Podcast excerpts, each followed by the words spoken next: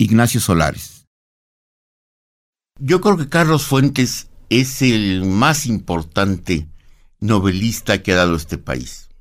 Un hombre que construyó un mundo único, que desentrañó y descifró buena parte de la historia de México, que además nos permitió entender pasajes que estaban oscuros, como es la conquista de México, como es la relación con España.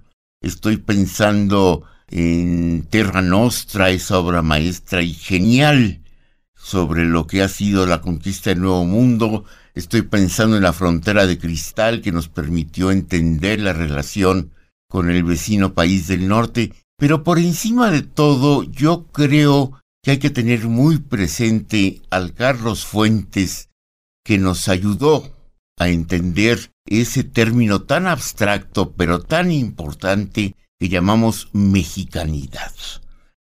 Mexicanidad que es una palabra que está más allá de los sellos oficiales, de los discursos, de tanto monumento, de tanta estatua, y que tiene que ver con la condición única, irrepetible, existencial de ser mexicano. Para poder entender esa mexicanidad, yo creo que hay claves absolutas.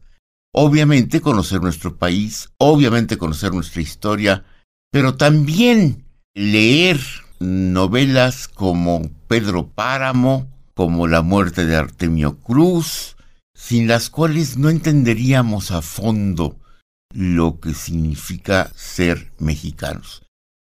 Carlos Fuentes es un hombre que en buena medida ha construido algo que podríamos llamar el inconsciente colectivo de este país.